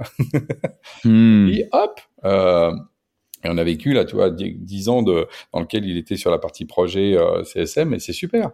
Et euh, voilà. Et, mais il a fallu ce réalignement-là, et euh, donc, euh, donc c'est aussi beaucoup de apprendre à être plus franc dans ce qu'on se dit. Puis des fois, c'est dur. Hein. Des fois, ça, des fois, on a du mal à se dire la chose. Et puis des fois, il faut entendre que c'est toi qui pose problème. À un moment donné, euh, Paul, mon autre associé, euh, euh, un jour, il a dit, écoute, là, la façon dont tu me mets en corner sur toutes les infras, etc., la façon dont tu m'en parles, etc., bah, moi, ça m'empêche même de le faire. Euh, donc le problème, c'était pas lui, c'était moi. Hmm. Et donc, il faut accepter de se dire, ah merde, ouais, ah, c'est moi. Bon, ah, bon, ok. donc après, après, tu, tu, tu, tu, le prends. Et moi, comme je suis plutôt, enfin, J'espère. Hein, en tout cas, je m'imagine comme ça. Quand j'ai compris un truc, bah après, toi, c'est devenu une joke entre nous, et puis hop, le truc était fini. Mais parce que, mais, c'est moi qui ai bougé là-dessus. là-dessus, il avait raison. C'est moi qui avais une attitude euh, par le stress, par l'angoisse, par tout ce que tu veux, qui devenait, euh, vois, toxique pour lui. Tu vois, voilà. Oui, complètement. Complètement. Et si je reviens sur tes équipes euh, et sur ce que tu fais en général, enfin en gros, tu dois tu as entendu parler de ça. Aujourd'hui, on parle beaucoup de la grande démission. C'est un truc très US au départ, de, Great Resignation. Puis en gros, il y a plus de gens que jamais qui se barrent de toutes les boîtes et notamment des boîtes tech.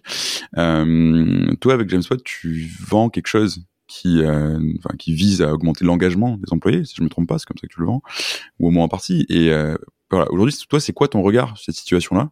Et qu'est-ce que tu penses que les entreprises doivent faire pour s'adapter à pour donner envie aux gens de rester, quoi, que tout le monde arrête de se barrer dans tous les sens. Euh. Mmh. Ah bah écoute, bah déjà nous notre objectif c'est pas de faire justement, tu vois, notre objectif c'est pas de que les employés soient plus engagés. Tu vois, moi ça c'est dans notre secteur. Ah, une non non non mais tu vois, non, mais c'est intéressant. Dans notre secteur, il y a beaucoup de gens qui se battent là-dessus. Moi j'ai toujours dit, on n'est pas là pour le faire le club med, quoi, on n'est pas là pour animer les, les, employés. Moi je suis là pour mmh. justement les, les gens travaillent mieux ensemble. Et donc ça veut dire que incarner dans leur job avec les autres, ils travaillent mieux mais pas qu'il soit plus engagé, pas comme si, justement, tu vois, quand, tu, quand on le positionne comme ça, le problème, c'est que tu as quelqu'un qui est à l'extérieur, qui regarde ses employés, qui dit, il faut qu'il bosse plus, tu vois, il faut qu'il soit plus engagé. Tu vois le truc? Alors, pour moi, ce que je, je, je, fais, moi, je suis au, service de l'individu et du collectif pour que son job travaille mieux. C'est, c'est très différent comme posture, tu vois. Absolument, oui, t'as raison. C'est totalement différent. Donc, moi, j'ai jamais, euh, a été dans ces trucs d'engagement, employé bidule, expérience. Bah, non. Ça, ça, semble bullshit, quoi. Et voilà. le terme qui va, et mais tu me le, l'enlèves de la bouche, c'est ce que j'allais dire. Tu me dis, c'est quoi mon conseil Mais c'est moins de bullshit. Moi, si tu veux, quand j'ai le jour où j'ai lu Bullshit Job, tu sais le le, le, Graeber, oui. c'était pour moi sur le, il a mis le terme sur un truc que, sur lequel moi j'étais mais hyper là-dessus. Moi, je considère qu'il y a un nombre de bullshit jobs et de bullshit euh, justement euh, euh, values sur les boîtes, mais c'est ça qui fait que les gens se barrent parce qu'à un moment donné ils se, ils se disent mais en fait le produit pour lequel je travaille, il est d'une vacuité totale les gens dans lesquels on fait, en fait, ils en ont rien à foutre. Ils font ça juste, toi, dans, parce qu'ils se, ils se racontent un truc. Et puis là, mon manager intermédiaire, il est sur des KPI totalement débiles. Euh, et, et, tu vois, et, tu finis par faire n'importe quoi. Et mmh. euh, tu vois, hier, d'ailleurs, j'ai regardé une petite vidéo sur ça. Moi, je suis averse au KPI, tu vois. Ouais. C'est-à-dire que je considère que les KPI, tu vois, là, on va les mettre en place pour 2022 comme toujours. Tu vas me dire, mais attends, t'es averse, mais t'en mets. Oui, mais moi, je dis, elles sont périssables, les KPI. Mmh. KPI, elle ne doit pas durer plus longtemps que tu as réglé le problème. C'est comme quand tu es malade, tu prends la température, et puis voilà, tu n'as plus de température, tu sais que tu n'es plus malade. Finito, tu, tu, tu vas pas prendre la température tous les jours. Mmh. non, tu vas pas vivre ta vie en fonction de la température que tu te lèves le matin et tu te couches le soir. Donc, et alors, les boîtes sont, sont, sont, dans ce truc-là et finissent par faire n'importe quoi avec tout ça. Et moi, je dis oui, c'est normal quand les gens ils sont plus alignés avec euh, tout simplement euh, une valeur profonde. Et eh ben, euh, ce bullshit complet, bah évidemment, ça marche plus. Donc moi, qu'est-ce que je fais? Humblement, hein, c'est que je reviens toujours à quelque chose qui est profond et vrai dans le boulot. Hmm, et c'est quoi ce truc justement chez, chez toi et chez, euh, chez bah, nous, par Ça change Nous, par exemple, ça veut dire que d'abord, un, euh, les gens dans leur job, euh, ils sont incarnés par rapport à ce qu'ils font. Il n'y a pas de management de bidule de trucs et c'est par rapport à leur métier. On en revient au métier de base.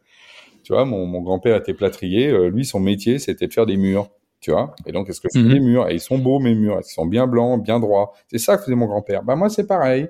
On fait des produits. Est-ce que le, produit qu'on fait, euh, il est bien clean, il a une belle UX et les gens l'aiment bien Voilà. Et ensuite, le fond. Moi, je veux un produit utile. Encore une fois, pas pour... Euh, euh, utile au, plaisir des gens, utile à, toi l'utilité. Alors, l'utilité, c'est pas que la productivité, hein, tu vois, l'utilité, c'est... Non, bien sûr. Donc, il y a ça. Et que chacun dans son job soit vraiment immergé là-dedans et non pas dans des espèces de bullshit de trucs qu'ils vont faire qui sont en fait dus à ton organisation qui leur amène des contraintes sur lesquelles ils doivent faire des trucs qu'ils comprennent même plus, tu vois.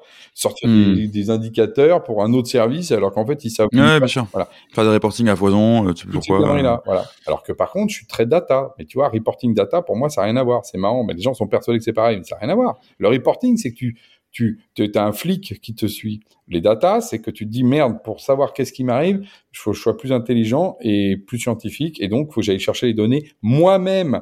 Je ne dois pas les donner à hmm. quelqu'un, c'est moi-même. Donc, les, tu vois, c'est une hmm. inversion du rapport aux données, c'est les données pour moi, pas les données pour les autres, euh, tu vois?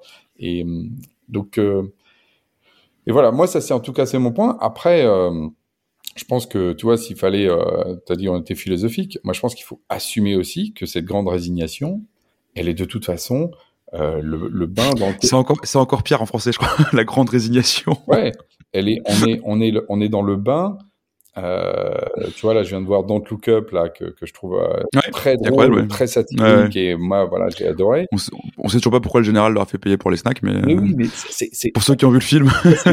c'est le, tu vois, ça, c'est le petit truc humain, justement, sur lequel on peut s'accrocher, alors qu'en fait, c'est la partie gossip de, de, de rien, justement. Mais qu'au fond, oui, il faut accepter le fait que on a des questions très existentielles qui n'ont pas été remises en cause dans notre monde depuis les grandes révolutions, euh, en particulier, tu vois, la, la révolution euh, marxiste qui avait redéfini le rapport capital-travail et redonné une perspective euh, humaine, le libéralisme qui est revenu finalement à avant et encore plus globalisé, avec une écologie où on ne sait pas où on est. Bah, moi, je, trouve normal que les gens soient perdus dans un doute existentiel, tu vois, euh, que le hmm. religieux reprenne autant de place. Même moi qui suis plutôt euh, euh, athée, donc j'ai pas du tout une envie de religieux. Je dis juste que c'est normal qu'on ait toutes ces questions-là. Donc l'entreprise, elle est contextuellement reprise là-dedans, tu vois, pour reprendre notre discussion de début. Et moi, mon point, c'est de dire, il faut, en tout cas, il faut, en tout cas, mon approche, c'est de dire, on crée des espaces, encore une fois, comme des cellules qui, qui créent un peu de, d'étanchéité, mais qui coûtent ce qui se passe à l'extérieur, tu vois. Hmm. Par exemple, l'autre jour, euh, j'ai donné un exemple, tu vois, très, euh, très franco-français qui va peut-être faire mal les gens. Euh, Macron, il a dit qu'il allait emmerder les anti-vax. D'accord? Hmm. Très bien. évidemment, ça vient. Nous, on fait un hello tous les matins, on discute comme ça, et tu vois, et soit on est un peu pro, soit on parle un peu de la vie du beau temps. Bon, voilà. Ce matin, on a parlé du fait qu'à Vancouver, il y avait une obligation de mettre des fenêtres euh, bleues pour qu'il y ait plus de lumière bleue, pour que les gens soient plus heureux. Voilà, et qu'il y avait une loi qui avait, euh, qui avait été, qui a été abrogée. On aura tous appris, on aura tous appris quelque chose. Voilà, tu vois, voilà. Ce matin, on a parlé de ça au hello, c'est, Maxime qui nous l'a, qui nous l'a raconté. bon. Et, et donc, le sujet est venu sur, alors Macron, est-ce qu'il avait raison de dire ça? Tu vois, on n'est pas. On est... Moi, j'évite qu'il y en ait trop de politique dans Genspot parce que justement, je considère que c'est pas un lieu pour faire pour ça. je suis très politique par ailleurs, mais pas dans Genspot. Mais bon, les gens discutent. Moi, je suis justement pas euh, à dire non, non, on va pas parler politique. Oh là là, oh là là. Hmm. Par contre, ce que j'ai fait, j'ai déplacé le sujet. J'ai dit ah oui. Alors bon, laissons la question anti-vax. On est d'accord que c'est un président. Moi, je suis président.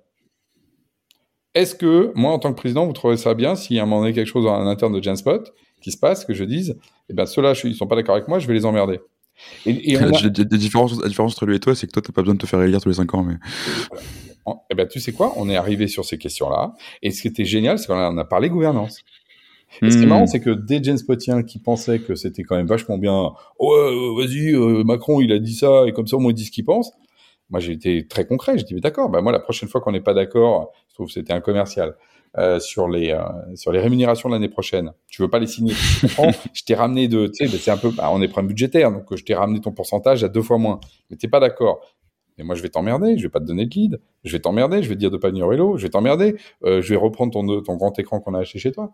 Et donc là, tout d'un coup, il dit ah bah non, ah bah non. Bah, je dis alors, est-ce qu'une décision doit se faire par l'emmerdement? Enfin, tu vois, et ce que je trouve hyper intéressant dans ce cas-là, ça revient à ce que je dis, c'est que finalement, euh, nous, tu vois, le lendemain qu'il y a eu le confinement, j'ai fait un brainstorm avec tous les Genspotiens mm et j'ai dit, et donc, euh, amis, Genspotiens, imaginons euh, que ça, ça dure tout le temps. Comment voyez votre vie si on est confiné pour toujours maintenant? Mm. Ça a été un choc, tu vois. Ah bah oui, ils ont déjà angoissé quand même. Voilà, mais oui, mais bon, il, il, il, paraît que tu la culture du temps long chez, euh, chez le spot, donc. Euh... C'était le cas, mais regarde, en fait, c'était un choc. Il y a des gens qui ont été euh, hyper choqués, mais en même temps, ça a fait réfléchir tout le monde. On s'est mis dans cette posture qui a été considérée comme absurde. Et donc, face à l'absurdité, qu'est-ce qu'on fait, qu'est-ce qu'on fait pas? Et, voilà. Et finalement, ça fait quand même deux trois ans que c'est la merde, quoi. Tu vois hmm. Pas, tu vois. Et moi, à mon échelle, moi, deux ans, c'est c'est l'éternité. bien sûr. Donc voilà. Si tu veux, je pense que euh, face à ça, il faut ramener les grands problèmes euh, sociologiques, sociétaux dans la boîte, en les twistant par rapport à notre mission à nous, et en affrontant les trucs, on n'est pas des enfants, et d'où euh, toute cette culture, que j'appelle bullshit, qui elle est plutôt euh, pas dans cette logique-là. Tu vois mon, mon approche? Oui, complètement. Bah, c'est une approche qui est hyper intégrée, où tu pars de, cette, enfin, oh, tu parles quand même beaucoup de ta vision de la société. Tu le dis, c'est très politique. Effectivement, c'est pas forcément l'objet de faire des débats politiques ici, mais et tu ramènes ça dans la manière dont tu, tu, construis ta culture, tu ramènes ça dans la manière dont, enfin, de ton pourquoi. Euh, et enfin, au final, ça, ça sous-tend quand même beaucoup euh, ton modèle de développement pour ta boîte, la manière que tu as de gérer avec tes, de gérer tes salariés, et même le produit que tu vends et pourquoi tu le vends. Donc au final, tu arrives à créer un ensemble qui est globalement cohérent. Bah, c'est ça. Alors tu vois, alignement, euh, cohérence, pour moi, c'est ça qui est très important. C'est euh, comment est-ce que tu fais pour arriver à aligner les choses, sachant que mécaniquement, une entreprise, de toute façon, c'est comme un être vivant. À un moment donné, elle est, elle est désalignée. C'est pareil, il faut assumer qu'elle est désalignée. Elle n'est pas toujours alignée parce que euh, les effets de croissance font qu'à un moment donné, tu vois, tu mesures un mètre mmh. et t'as une voix encore comme ça. Ou, euh, tu vois, où t'es, euh, quand on est ado, on a tous vécu ce moment un peu de truc. Et, et tu vois, tu as des phases où tu es désaligné entre ta stratégie, ce que tu as lancé, ton produit, tes clients. Tu as vécu ça? Hein? C'est des phases que tu as vécu ça? Ah, mais ça, je le vis, euh, si tu prends Genspot, allez, ça fait quatre fois qu'on est désaligné, ré réaligné. Et tu fais quoi dans ce cas-là? C'est on se met autour de la table et on parle ou euh... tu Déjà, tu assumes que tu es dans ce moment-là. Ouais. T'arrêtes. Ouais, bah, ouais. Déjà. T'arrêtes de faire semblant, quoi. Eh ben voilà, t'arrêtes de faire semblant. Ça, c'est le truc de hmm. base, tu vois. ok, on est mauvais là-dessus, il y a ce truc-là qui marche pas, alors qu'aujourd'hui, c'est le marché, c'est ça qui veut. Bon, ah ouais, bon, on est à la merde. Oui, mais bon, on va, on va s'en sortir. Et, si tu euh, assumes ça, et qu'est-ce qui se passe mécaniquement? C'est que si tu l'assumes, bah, tu, vas, tu vas le patcher, le problème. Et tu vas te hmm. réaligner. Euh, et puis, euh, tu vois, je vais donner un exemple tout bête. Nous, on a, on a été les premiers à faire un App Store dans Genspot. OK. Et c'était super puissant. Tu vois, on sort ça 2009, tu vois, 2010. C'est super puissant. On met des apps en plus. Du coup, Genspot, c'est facile. Tu as une plateforme, tu choisis tes apps. Waouh, pour les gens, c'était juste euh, top. Puis on fait des apps tous les ans, nous. 2010, mhm. machin. Bon, bah, en 2020, tu as 100 applications. Ben, le problème, c'est qu'on s'est retrouvé avec les gens qui disent, bah ouais, mais Genspot, c'est compliqué, on a 100 apps, on sait pas lesquelles prendre. C'est trop, quoi. Oh putain, t'es dans la merde. Tu dis, ah ouais, bah c'est con parce que c'était un bénéfice, c'est devenu un problème. Je veux dire, c'est un désalignement, tu vois, de, du rapport Mhm. stratégie au bidule. Mais, euh, mais c'est normal, tu vois. tu- tu- voilà. Et donc, c'est notre croissance. Bah donc, qu'est-ce qu'on a fait? Tchouk, tchouk, tchouk. Euh, On a réfléchi, on a mis du temps, on a mis presque neuf mois pour accoucher, tu vois, comme un enfant. Mhm. Et, et on a reconstitué, par exemple, une gamme produit avec quatre produits qui donnent de la lisibilité. Donc, tu as une plateforme, quatre produits et des apps derrière. Et tout d'un coup, pour les gens, c'est extrêmement clair. Des, c'est comme tu as des pièces. Et dans les pièces, tu as des meubles. C'est plus simple. Et tout d'un coup, si tu veux, tout devient évident. Et alors, les webinaires, maintenant, c'est clair. Euh, la présentation commerciale, elle s'est simplifiée. Euh, tu vois, moi, je peux faire un pitch de Genspot euh, de nos 100 apps en, en, en une minute, alors qu'avant, euh, je commençais à les égrener en me disant, oh, bah si, oh, faut que je donne celle-là. Oh, faut pas que j'oublie celle-là. Enfin, tu vois. Et, et donc, Mm. ça, ça a été, par- voilà. Ben, donc, faut assumer eu un moment, t'es, t'es pas euh, au mieux de ta forme, en, en, par exemple, sur le positionnement marketing, que ton site web, bah, du coup, il est un peu branlant. Enfin, t'as plein de, de, de et, Mhm. Mais encore une fois, si tu le vois comme un problème absolu, bah, tu te trompes. C'est, ta croissance qui t'amène là. C'est, normal. Je veux dire, tu te sûr. désalignes. Oui, à, t'arrives à l'étape d'après, quoi. Bah, c'est ça. Hmm, tout à fait. Tout à fait. Et alors, juste, on a parlé de, on a parlé de gouvernance juste avant. Euh, Il y a une question, alors ça n'a pas grand chose à voir, mais que je voulais te poser aussi. Euh, c'est un sujet dont je parle quasiment jamais sur ce podcast. Euh, et toi, tu es administrateur de quelques boîtes, je crois, voire pas mal de boîtes. Euh, tu dois avoir, probablement un board, euh, James Pot aussi. Euh, alors, c'est quoi pour toi euh, Enfin, comment est-ce qu'on choisit un bon administrateur et c'est quoi son comment est-ce qu'il vient s'insérer dans une culture entreprise? Parce que souvent on met un peu des noms euh, d'entrepreneurs un peu prestigieux ou voilà, c'est c'est carrément ton fonds qui est à ton board. Ça pose la question de comment tu choisis tes investisseurs. Mais euh, mais ouais, c'est enfin comment est-ce que tu tu tu vas, vas pour aller administrer des boîtes qui ont des cultures complètement différentes de la tienne quoi? Ouais, c'est. Bah, déjà, euh, bah, je vois, toi, dans, dans, dans ta question, euh, ça dépend de l'objectif que tu veux faire. Euh, si justement tu veux être dans le grand bain de, ce, de cette mouvance et d'être, euh, tu vois, euh, parce que tu es la énième euh, future licorne, bah en fait, effectivement, tu vas prendre des gens dans ton board qui sont des gens comme des licornes pour que tout le monde ait exactement la même chose, soit blanc Mm. avec des, trucs multicolores et puis une petite, euh, Petite corne. petite corne, tu vois, ça serait une licorne. Et voilà, et c'est super. Et en fait, tu ressembles à une licorne. Si tu ne veux pas ressembler à une licorne et que tu as une culture particulière, ne te mets pas avec des boards de licorneux parce qu'ils vont tous te faire euh, converger vers ça. D'ailleurs, Mm. dès que tu, moi je l'ai vu, par exemple, je suis dans les boards où il y a des fonds, bah, par exemple, tu, tu, tu, tu vas vraiment vers un mode financiarisé. Mais c'est normal, les fonds, ils sont là pour ça. Faut pas se raconter, Ouais, bien sûr. Tu vois. Ouais, d'ailleurs, Donc, des objectifs de rendement, de etc. Spot, je n'ai pas de board de ce type-là, moi. OK? Hmm. Bon, parce que Bootstrap, on n'a pas un board justement de gens euh, ni financiers, ni de de- de- d'hyperscalers qu'on fait des levées à 50 millions, parce que forcément, et c'est normal, ils vont projeter leur modèle. Donc, Hmm.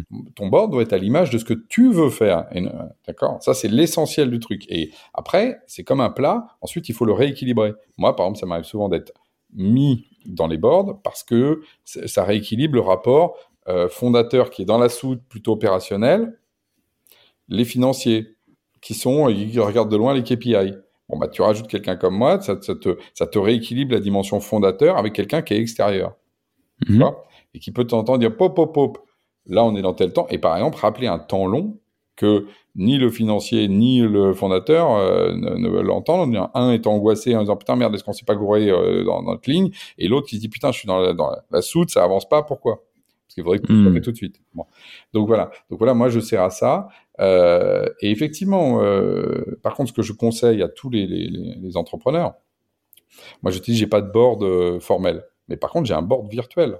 C'est-à-dire que moi j'ai énormément, euh, tu vois, de, de, de, de, de potes entrepreneurs avec qui je partage. Je suis dans des cercles de partage d'entrepreneurs, plusieurs. J'en ai au moins quatre ou cinq, euh, plus ou moins formels, informels, tu vois, des trucs de, de, Ouais, dont, dont le Bootstrap Club qui fait qu'on se parle aujourd'hui. dont le Bootstrap Club dont tu fais qu'on se parle aujourd'hui, par exemple, qui est un endroit avec euh, vraiment une énergie nouvelle qui, a- qui est arrivée, qui est géniale. Et moi, tu vois, je suis très intuitif, et donc je l'ai senti et je me suis pas trompé là pour le coup. Euh, quand Mathieu m'a appelé, je, je sentais qu'il y a un truc. En plus, j'étais pourtant blindé de justement de clubs, de machin. Je, je suis un peu, enfin, tu vois, je suis un peu. Ouais, parce que tu peux vite tomber dans le, dans le trop de trucs comme ça qui te prennent trop de temps et qui Bah, te c'est ça, c'est quoi. ça. Et tu dis, ouais, ouais, bon. Alors après, justement, tu, tu, bah, tu te rétrogrades sur d'autres. Enfin, tu t'ajustes, quoi. Mais bon. Et moi, j'ai, ça en tête. Et donc, je passe mon temps à appeler, moi, des, des, des, des confrères y compris des compétiteurs, euh, d'autres entrepreneurs, et on échange avec vraiment, moi, l'idée de d'avoir une introspection sur mes propres trucs, pour avoir un retour, hmm. et pas juste pour qu'ils me disent ouais c'est bien, euh, t'as bien travaillé, euh, comme quand t'es avec papa maman. C'est vraiment le fait de te dire ah ouais machin un truc avant euh, et t'as, et là pour le développement européen t'es sûr de faire comme ça machin et là tu te dis ok il m'a posé la question bon et, et tu recalibres et, et c'est hyper important hyper important. Vraiment en tout cas euh, ça fait partie aussi même du plaisir. De, parce que moi, de toute façon, tu as bien compris, tout ce que je fais, je le fais souvent avec plaisir. Pour plaisir. Et, donc, c'est un plaisir d'échanger avec d'autres patrons qui ont d'autres problèmes.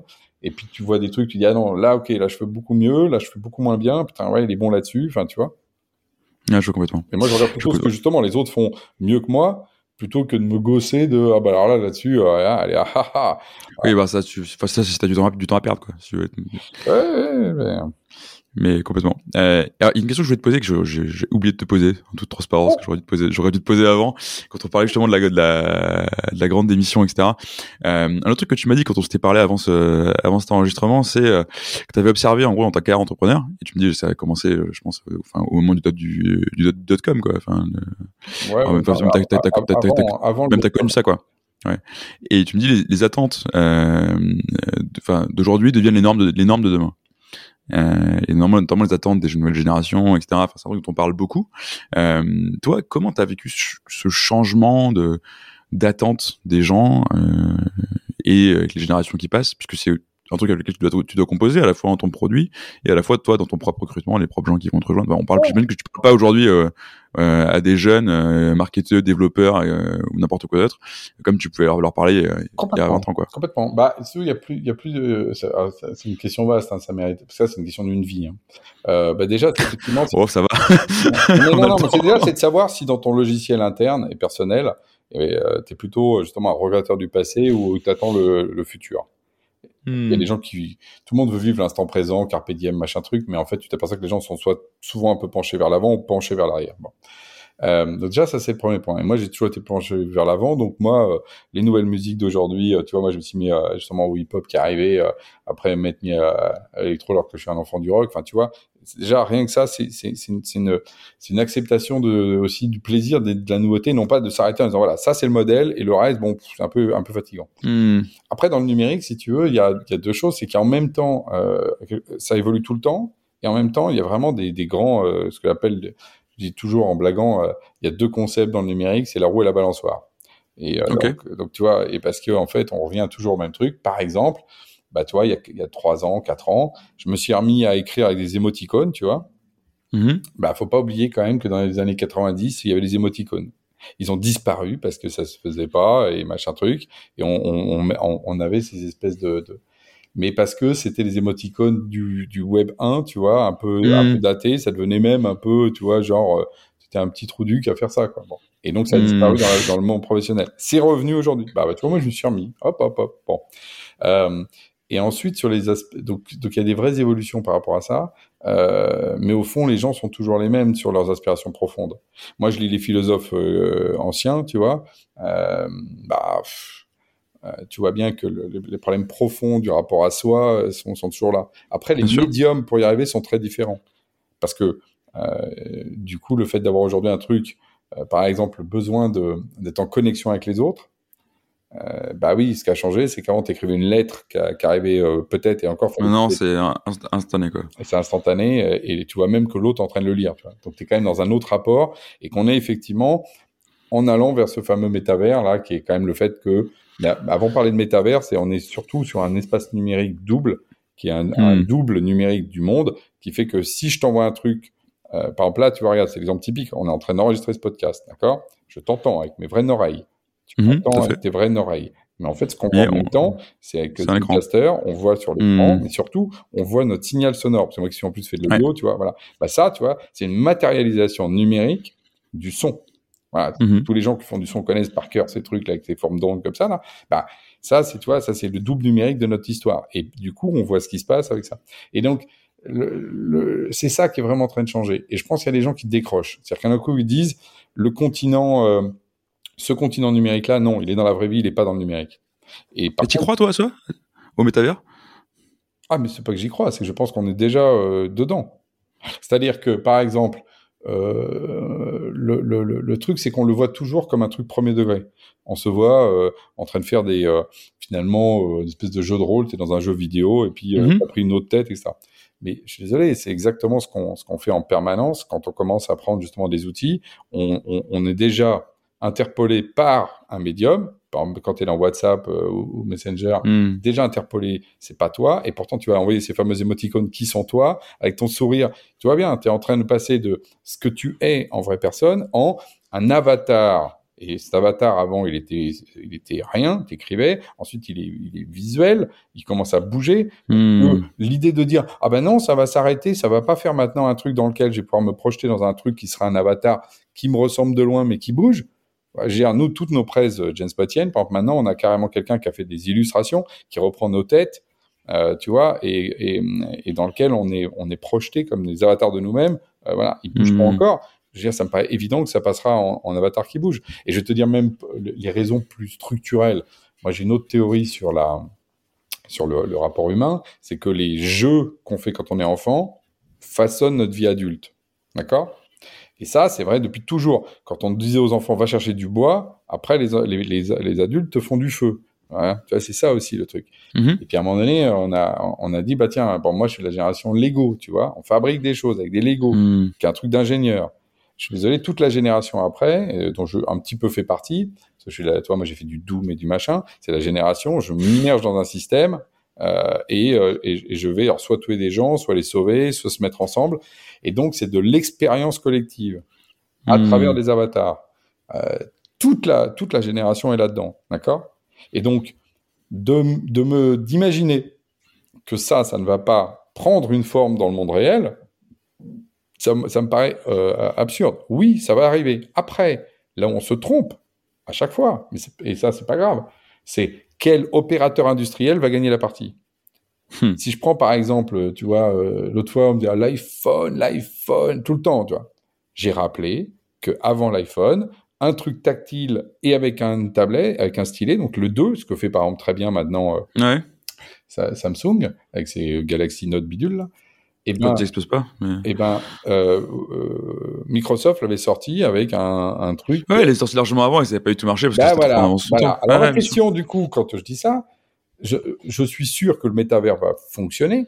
Est-ce que le métavers de Facebook va fonctionner? Je ne sais pas. Est-ce que c'est celui d'Apple? Je ne sais pas. Est-ce que c'est celui d'ailleurs d'une startup qu'on connaît pas et qui va tout déchirer parce qu'il va prendre un angle qui va être justement différent d'un point de vue techno, euh, business model, whatever, nanana, avec un mec encore plus fou que Mark Zuckerberg, peut-être. Mais tu vois, je pense qu'il faut. C'est là où moi, par contre, euh, tu sais, je fais souvent des, analyses du numérique. Euh, l'histoire nous a montré que savoir quel est l'industriel, ça c'est pas simple. C'est pas possible. Et du coup, quelle est la forme, quelle est la forme que ça va prendre aussi Est-ce que c'est en gros euh, le, le est-ce que tu vis dans Ready Player One, le film de, mmh.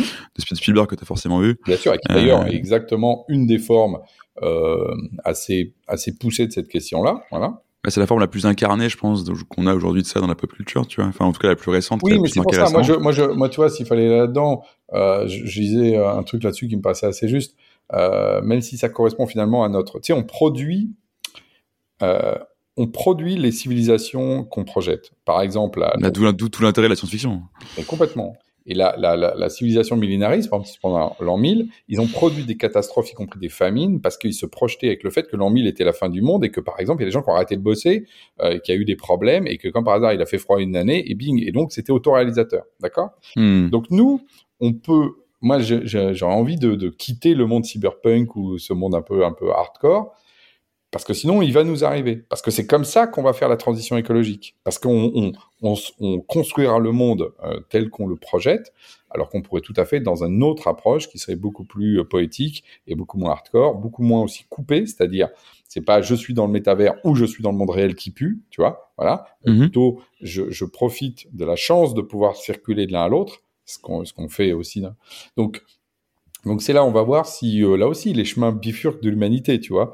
Euh, mais rien n'est hmm. écrit euh, là-dessus, euh, au sens où on pourrait imaginer par exemple que un, système plus léger que le casque virtuel serait peut-être plus adapté, que finalement la, la réalité augmentée euh, mais très augmentée, sera peut-être la bonne option. Qui donc, donc tu penses que quelqu'un va, va ressortir les Google Glass d'ici euh, d'ici 20 ans, les Google Glass. comme, comme, comme, là déjà, ils en ressortent. Parce que, ça, parce que ça a bien planté, tu vois, comme, comme la tablette de Microsoft avait planté à l'époque, quoi. Oui, mais, mais, mais, pas, mais je pense que, en gros, si on regarde d'un point de vue structurel, il y a un objet de notre quotidien qui va être l'élément de transition entre nos sens et le monde réel. Hmm. Bon, maintenant je te regarde là, par exemple, qu'est-ce que tu as? Voilà, toi, tu as une montre, Mhm. tu as un iPhone, moi j'ai des lunettes, d'accord? Et là, tu as un casque euh, sur les oreilles. Je le dis pour, pour ceux qui ne l'avaient pas vu. Eh Je bien, sais pas comment tu sais que j'ai un iPhone d'ailleurs, mais t'as pas beaucoup de risques. eh bien, devine quoi? Ça, a priori, a le plus de chances de un de ces objets-là devienne celui qui soit l'objet de cette transition. Euh, transition au sens qui fait le, tu avais compris, entre le, Ouais, tout à fait. ouais, le le- le- le- le- qui joue la- le rôle de médiateur. Mais tu vois, moi, pour le coup, là où je suis pas, euh, j'aime pas de- les trucs de futurologie, euh, machin.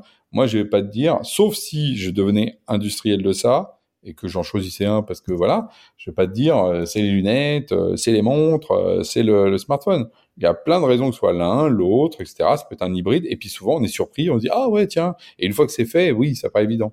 Donc, euh, Hmm. voilà, moi je, je, je le, le, le- je pense qu'il faut, il faut juste euh, ouvrir, de, tu sais, je te parlais de ça, ouvrir des, des, des possibles. C'est là où les GAFAM sont chiants parce qu'ils ferment tout, ils ferment tout, ils ferment tout. Ce sont des, ce sont des prédateurs, euh, ce sont des carnassiers et ils empêchent l'innovation contrairement à ce qu'on veut nous raconter. Alors ça aussi, une histoire pour les enfants. Euh, il faut, il faut les, il faut les, non pas les démanteler, mais les, les ramener à une taille plus petite euh, et, euh, et, les, et voilà, parce qu'ils n'aident pas l'humanité. Et pour le coup, pour laisser justement d'autres entreprises qui auront d'autres visions et non pas parce que Mark Zuckerberg, lui, si tu veux, il pousse son truc dans le sens dans lequel il est parti. Hmm.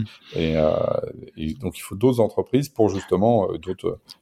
Et, entre guillemets, voilà, on, dit, on digresse complètement, mais c'est cool. Euh, Enfin, tu vois, les, les, les, les Facebook, etc., ils sont sortis de nulle part, ils ont ringardisé d'autres industries, euh, parce qu'il y a une espèce de révolution copernicienne dans ce qu'ils ont fait, quoi.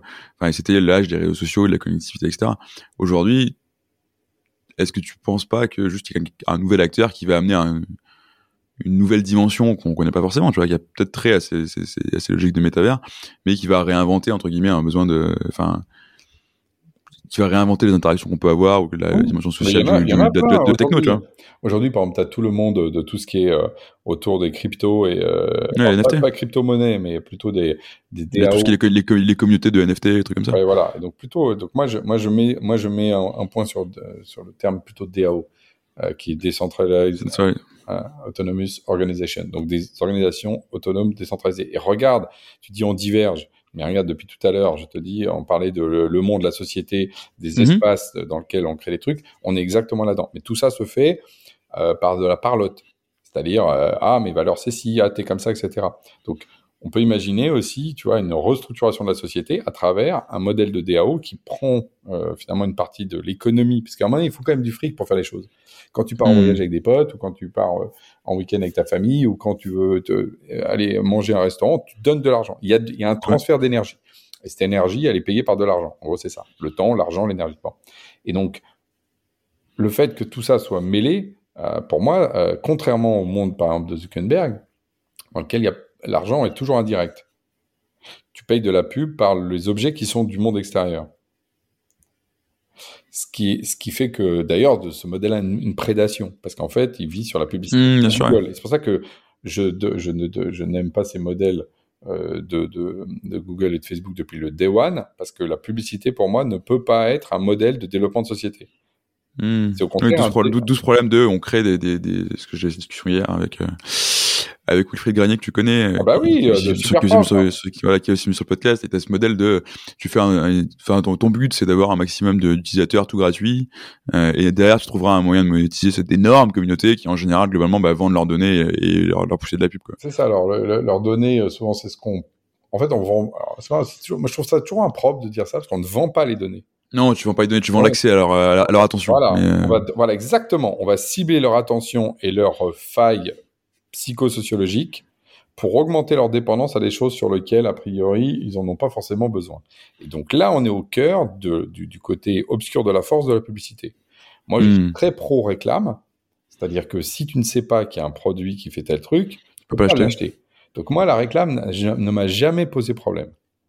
Par contre, la publicité dans son aspect, bah, l'exemple typique de la réclame, c'est euh, tiens, il y a une voiture nouvelle, tiens, en fait, euh, il se trouve que tu dois changer de voiture parce que tu as un diesel qui pue, ah bah voilà, il y a telle voiture qui est électrique et qui consomme moins et qui fait 400 km hmm. de chemin. Ça, c'est la réclame.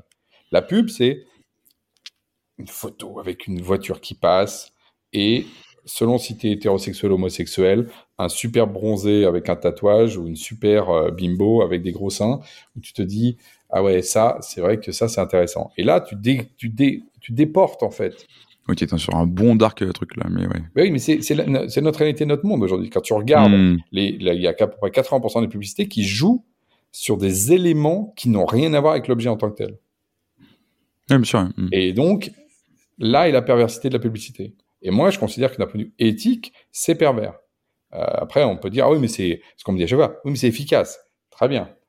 Mais la perversité et l'efficacité, euh, je veux dire, ça n'a pas, ça pas grand rapport. Hein. C'est bien pour ça qu'on interdit des choses, parce que sinon, euh, voilà, c'est très efficace de gagner de l'argent en tuant son voisin et en prenant son compte en banque. Hein, mais c'est un peu interdit, c'est juste ça. Bon, après, voilà, on peut dire, bon, mm. euh, ah oui, mais c'est efficace. Oui, peut-être, mais c'est pas la meilleure façon. Donc, donc la, notre monde perd des fois ses rapports. Et donc, tout le problème d'ailleurs, hein, tu vois, moi, en tout cas, c'est une autre dimension, c'est effectivement d'essayer de s'immerger aussi dans l'éthique, parce qu'on est revenu sur la question de, je pense qu'on ne peut pas avoir un why sérieux si on n'est pas éthique. Voilà.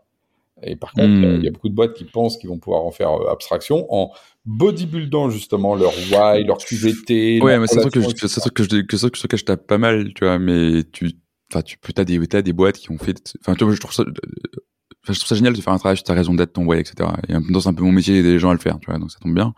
Euh, mais t'as des boîtes, enfin, où ça va être des trucs, des espèces de, de statements tout pourris, euh, euh, make an impact together, tu vois, et toi t'es là, mais ça, ne veut rien dire ce que tu dis, tu vois. mais, comme, comme tu prends toutes les boîtes du CAC 40, elles ont toutes à l'entrée de leur euh, truc et, et la charte des valeurs, ça ne veut plus rien dire.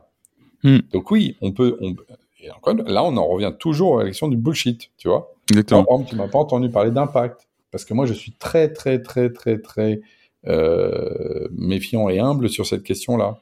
Hmm. Voilà, tu vois, je, je, dis attention. Parce que justement, le, la question de l'impact, elle est toujours extrêmement, euh, extrêmement complexe, même si effectivement, aujourd'hui, c'est super vendeur, c'est super top, c'est super hype, tout ce que tu veux. Bon. Donc, tu vois, moi, je, je et je pense que si tu veux, il y a aussi l'idée euh, quelque part de se recentrer sur soi. C'est-à-dire déjà d'avoir quelque chose de, de, de, centré, aligné sur soi, et non pas seulement vouloir faire le bien des autres. Tu sais, je me suis toujours méfié mmh. des gens qui voulaient tant le bien pour les autres, hein, tu vois. On trouve ça chez les sectes, on trouve ça dans, dans pas mal d'endroits, et dans les, il n'y a pas, il a pas plus euh, altruiste qu'un qu'un qu'un un, un, dirigeant euh, totalitaire. Oui, après, moi, j'y crois quand même pas mal au, modèle des entreprises à impact, etc. Enfin, notamment les entreprises qui vont chercher à résoudre des problèmes euh, type gaspillage alimentaire, etc. Enfin, moi, je trouve que ces trucs qui sont cool parce que c'est faire un truc intelligent pour aller connecter des espèces inexploitées en général. Tu vois. Il, y a, il y a des solutions qui se trouvent là-dedans, quoi. Moi, moi, il me, tu vois, par exemple, pour, euh, ce n'est pas un podcast à débat, mais euh, du coup, je vais, je, je, j'y retourne. Vas-y, vas-y, c'est bon. Je pense que c'est toi, tu peux y aller. Euh, quelque part, la, la question du gaspillage alimentaire, c'est justement le deuxième ordre d'un problème central qu'on ne veut pas. C'est la surproduction. Quand, quand, tu te, quand on en est effectivement à se dire ah là là mais en fait c'est parce que la grande distribution il y a beaucoup de gaspillage etc euh, ou l'occidental le, gaspille et jette voilà la question elle n'est pas de s'occuper de, de, de, ce gaspillage en tant que tel c'est travailler à la racine qu'un système de distribution par exemple centralisé comme ce qu'on a dans les pays occidentaux est une catastrophe et crée des effets d'ailleurs de déséquilibre de filière et que c'est là où il faut jouer. Donc le truc, si tu veux, c'est que l'Occident a, une, a le chic pour aller fabriquer justement des succès d'année à son problème primaire. Hmm. Par contre, de les monter en épingle pour justement cacher la misère de l'élément essentiel. Voilà le point. Donc, euh, donc moi, je suis plutôt partisan d'aller toujours taper euh, sur la question centrale et non pas d'être le euh, le, le, pompier euh, du problème une fois qu'il a été fait. Après, si tu veux, euh, pensée, est-ce que est-ce que l'un est-ce que l'un empêche est-ce que l'un empêche juste ça. Dans ma pensée complexe, quand je fais ça, je ne dis pas que ces gens-là n'ont pas un rôle et que c'est important. Tu vois, je ne dévalorise pas. Je dis que ce n'est pas l'élément pour changer structurellement les choses et qu'en Occident, on a le, le, chic 2 pour faire ça. Et pour refaire le lien avec la hmm. conversation, quand tu fais ça au niveau 4, donc tu as le problème primaire, tu as quelqu'un qui a essayé de patcher, un autre qui patche le patch, etc., tu arrives dans notre au niveau interne d'une entreprise, etc., dans cette logique de bullshit job, parce que tu ne sais même plus pourquoi tu fais ça, mais parce que tu es en fait un mec qui fait des contrôles sur une norme ISO pour aller vérifier que les gens qui récupèrent sont effectivement conformes avec la loi européenne de production qui elle-même est contrainte. Et donc, le mec qui fait ça, en fait, le vrai problème, c'est qu'il faut revenir au point de base et dire, vous savez quoi? Il faut juste qu'on arrête d'acheter les pêches aux gens qui produisent des pêches moins cher que le prix qu'ils produisent. Voilà. Et je peux le faire en une phrase. Et t'as fabriqué tout un hmm. bordel qui ne sert à rien, mais par contre qui nourrit plein de gens, mais qui les nourrit pas intellectuellement. D'où les problèmes existentiels qu'ils ont. Tu vois mon, mon, point. Donc moi quand je ah oui, bah, je peux, je peux, je peux que être d'accord avec toi parce que je l'ai fait ce truc de faire des contrôles sur des trucs que je sais pas pourquoi je les faisais. Donc euh, c'était un de mes premiers jobs et ouais, je comprends tout à fait. Je peux, je peux pas ne pas être d'accord. Donc les gens qui sont sur l'impact, moi je leur dis s'ils sont pas sur l'impact primaire, tu vois, euh, hmm. là je dis euh, attention. C'est pour ça que je, c'est pour ça que je, c'est mon, c'est mon, ah, après, euh, mmh. voilà, c'est, Complètement. Ouais, effectivement, nous débattons pas mille ans. Moi, je pense que l'un n'empêche pas l'autre. Et j'ai tendance à avoir cette, ce même point de vue, dire oui, mais tout ça, c'est gentil, mais le vrai problème, il est pas là. Pour autant, entre guillemets, ça fait pas de mal. Et euh, c'est bien aussi d'adresser un problème de manière opérationnelle quand tu peux le faire. Parce que si tu dois attendre que les trucs se fassent euh, autrement, ils vont pas, ça va pas bouger, quoi. Donc, ça me choque pas que des gens essaient de créer des boîtes pour résoudre des soucis en trouvant des solutions. C'est là où, tu vois, c'est là où on a, on a un désaccord. Moi, je pense qu'au contraire, hmm. euh, c'est comme au rugby, si tu veux, as le problème principal, c'est le ballon. Tu as un mec qui se met dessus, c'est la grande distribution. Puis si tu penses qu'au bout d'un moment, tu as 17 personnes et que c'est le 18e qui arrive par-dessus la mêlée qui va faire que tu vois où est le ballon, je pense qu'au hmm. contraire, on est juste euh, dans un, dans un truc qui complique le problème et qui fait qu'au bout d'un moment, c'est inextricable. Et d'ailleurs, les Français, euh, ils comprennent plus, d'ailleurs, ils croient plus aux politiques, parce que le politique, ce qu'il fait, c'est qu'il ajoute le 17e joueur sur la mêlée, plutôt que de dire stop, on enlève les deux là, je reprends le ballon, faute, on part de ce côté.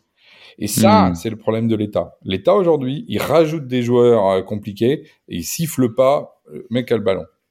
Et euh, ça, c'est bien le problème dans lequel on est, on est confronté. Donc, donc moi, je pense qu'il faut être au contraire très premier degré et surtout pas trop diverger. Hmm. en, tout, cas, effectivement, il y a un truc sur lequel je te rejoins, c'est la nécessité d'éviter le bullshit. Euh, ça, je pense qu'on est hyper d'accord. Et alors, du coup, ça m'amène à la question un peu traditionnelle de fin de, de fin de podcast. Euh, en fait, toi, quel serait le conseil que tu donnerais à un dirigeant d'entreprise euh, qui hésite à travailler sur sa culture entreprise, qui se pose pas cette question-là, ou qui se dit de toute façon la culture entreprise c'est bullshit? Bah, je pense qu'effectivement, euh, euh je le dirais, euh, c'est bullshit si tu le prends comme un truc externe c'est essentiel et c'est même euh, très utile à la réussite de, de toi en tant qu'entrepreneur et de ton collectif et même de tes clients qui vont se projeter en toi, si effectivement c'est incarné. Euh, et par contre, euh, assume tes valeurs, même si des fois elles sont justement à contre-courant. Parce qu'effectivement, hmm. souvent c'est ça, le, ça devient bullshit parce que les gens se disent ah bah ouais mais tout le monde aujourd'hui veut du, euh, je sais pas quoi, du green ou du ou de l'inclusion et donc moi je me sens pas à l'aise avec ça, c'est pas mon propos. Bah, dans ces cas-là, ne te jette pas dessus. Jette-toi pas sur les valeurs du, du, moment, mais travaille tes valeurs. Par contre, euh, travaille tes valeurs incarnées, euh, parce que c'est effectivement comme ça qu'on arrive aussi à, à, être mieux avec soi-même et mieux avec les autres, euh, et que du coup la boîte elle va, elle va, mieux se, se, se, se construire. Et, et, tu vas voir toujours avec mon côté pensée complexe, sauf si ton problème c'est de gagner vite de l'argent et que tu n'en as rien à foutre de faire des dégâts. Et dans ces cas-là, euh, tu peux faire semblant autant que tu veux, mais n'attends pas dans ces cas-là des retours qui seront autres que les gens te renverront cette image que tu es vraiment. Donc ta valeur, elle est hmm. incarnée dans l'argent, prends-le, il n'y a pas de souci, mais, mais n'essaie pas de, de rendre le, le, modèle hypocrite. Voilà, tu vois. Moi, j'essaie toujours de ramener les gens sur leur, leur vérité, hein, tu vois, moi c'est un peu ça. Moi, les gens qui veulent gagner beaucoup d'argent en niquant les autres, j'ai envie de leur dire, euh, euh, bon, moi je le ferai pas, euh, j'éviterai, et euh, je te, voilà. Mais j'ai pas envie d'être avec toi, mais par contre, si tu envie de le faire, tant que la loi t'arrête pas, fais-le. Tu vois, moi, je, je, mm. je, là-dessus, je suis un grand libertaire, tu vois, au sens. Euh... Ouais, bien sûr. Ouais, bien sûr. Enfin, en gros, tu, tu, fais ce que tu veux, moi, je le ferai pas, et puis tu verras, tu verras ce, ce qu'on te rendra en retour. Voilà, mais Sinon, si tu veux faire une boîte pour l'agent, tu auras une armée de mercenaires. Quoi. Voilà, ça. Et par contre, viens pas pleurer que tes employés, euh, comme par hasard, c'est tous des incompétents et qui se barrent tous et que tu as mmh. un turnover de dingue. Et dis pas, c'est la faute des gens, c'est ta faute. Voilà, c'est donc, donc je mmh. dirais, si j'avais à répondre à ta question en une phrase, c'est connais-toi toi-même. Très bien, bah, écoute, je te propose que ce soit le mot de la fin, Alain. Euh, merci beaucoup en tout cas. C'était euh, très cool de faire ce, ce, podcast et ces débats avec toi. Euh... Bah, pareillement, écoute, c'est toujours une aventure. on n'avait pas préparé les questions. Je t'avais dit, moi j'aime bien le côté. Euh, c'est marrant. Ouais, c'est marrant. Bah, écoute, en tout cas, merci. Et puis à bientôt. Bah, à bientôt. Puis j'ai hâte de le de l'écouter et de... de le renvoyer justement pour qu'on ait des auditeurs qui, qui partagent, qui participent au débat. Exactement. L'expérience commune, l'expérience humaine. Merci à toi. Merci Alain. Merci d'avoir écouté cet épisode jusqu'au bout. Si cet épisode t'a plu, bah, fais plaisir aux gens que tu aimes et partage-le à une, deux ou trois personnes autour de toi. Et surtout, si tu ne veux rien manquer des prochains épisodes, tu peux également t'abonner à Harmony Inside sur ta plateforme de podcast préférée et nous laisser une note et un commentaire sur Apple Podcast puisque c'est vraiment ce qui m'aide le plus. Encore merci et à la semaine prochaine pour de nouvelles aventures pleines d'harmonie.